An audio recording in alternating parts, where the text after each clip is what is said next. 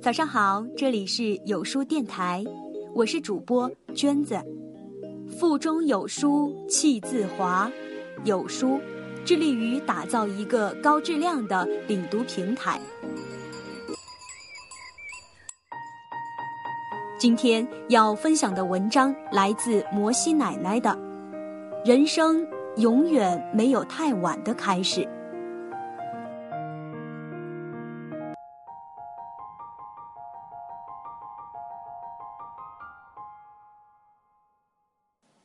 今年我一百岁了，趋近于人生尽头。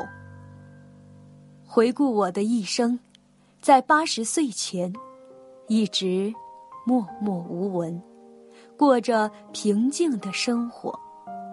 八十岁后，未能预知的因缘际会，将我的绘画事业推向了巅峰，随之带来的效应。便是我成了所有美国人都耳熟能详的大器晚成的画家。人生真是奇妙。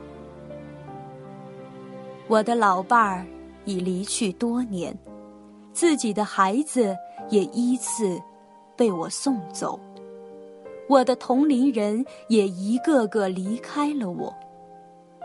我觉得自己越活越年轻了。越来越喜欢与年轻的曾孙辈们一起玩他们累了倦了，便喜欢围坐在我的身旁，不嫌曾祖母絮叨，听我说些老掉牙的人生感悟。有人问：“你为什么在年老时选择了绘画？”是认为自己在画画方面有成功的可能吗？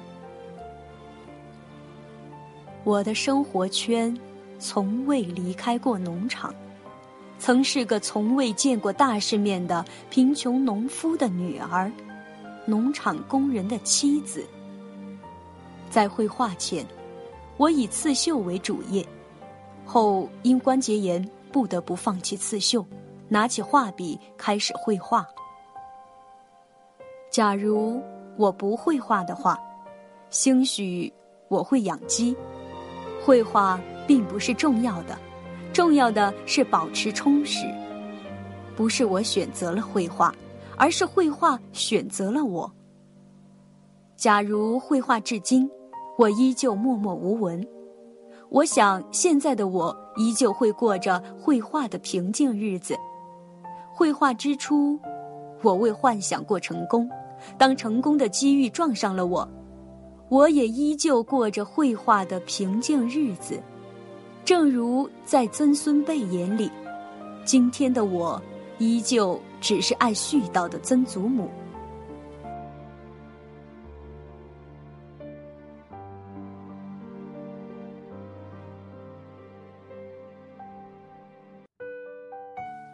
有年轻人来信，说自己迷茫。困惑，犹豫要不要放弃稳定工作，做自己喜欢的事情。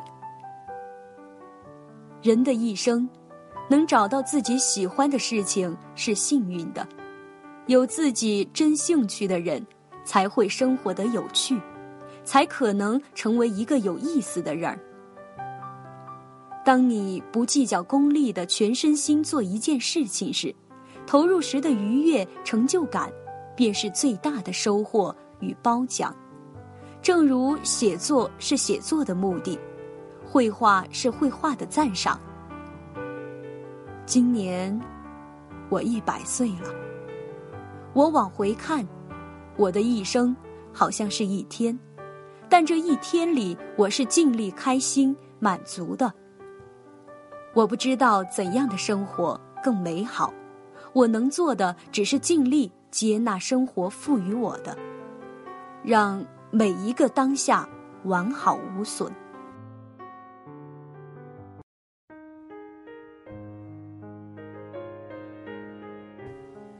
七岁的曾孙女抬头问：“我可以像曾祖母一样开始绘画吗？现在开始还来得及吗？”我将她拥入怀里。摩挲着他的头发，紧握着他的小手，注视着他，认真回答。任何人都可以作画，任何年龄的人都可以作画，如人人都可以说话一样，人人也都可以选择绘画这种认知及表达世界的方式。不喜欢绘画的人可以选择写作、歌唱或是舞蹈等。重要的是找到适合自己的道路。寻找到你心甘情愿为之付出时间与精力，愿意终生喜爱并坚持的事业。人的一生，行之匆匆。回望过去，日子过得比想象的还要快。年轻时，爱畅想未来，到遥远的地方寻找未来。以为凭借努力可以改善一切，得到自己想要的。不到几年光景，年龄的紧迫感与生活的压力扑面而来，我们无一幸免地卷入残酷生活的洪流，接受风吹雨打。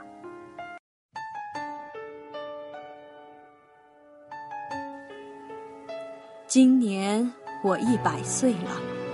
我的孩子们，我多想护你们一世安稳，岁月静好。然我知道是不能的。我所希冀的是，你们能找到自己真正喜爱的事情，寻觅到一个志同道合的爱侣，孕育那么一两个小生命，淡定从容的过好每一天。我的孩子们。投身于自己真正喜爱的事情时的专注与成就感，足以润色柴米油盐酱醋茶这些琐碎日常生活带来的厌倦与枯燥，足以让你在家庭生活中不过分依赖，保留独属于自己的一片小天地。寻觅到一个懂你、爱你的伴侣，两个人组成的小小世界，便足以抵挡世间所有的坚硬。在面对生活的磨砺与残酷时，不觉得孤苦，不会崩溃。孕育小生命的过程，会感觉到生命的奇迹，会获得从所未有的力量。当有一双小手紧抓着你时，完全的被依赖与信任，会让你感受到自我的强大，实现自我蜕变式的成长。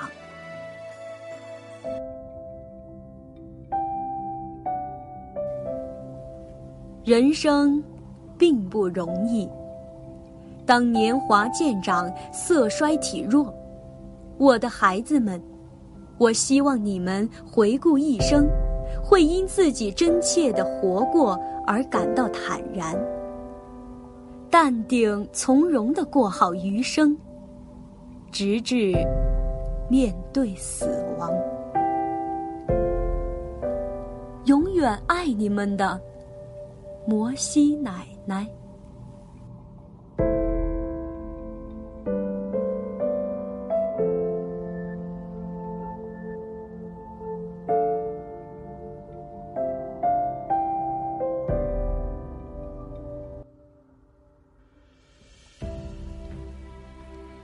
中有书气自华，有书致力于打造一个高质量的领读平台。本周共读《乌合之众》，下周共读《走到人生边上》。关注有书，立即加入有书共读，与众多书友一起组队对抗惰性。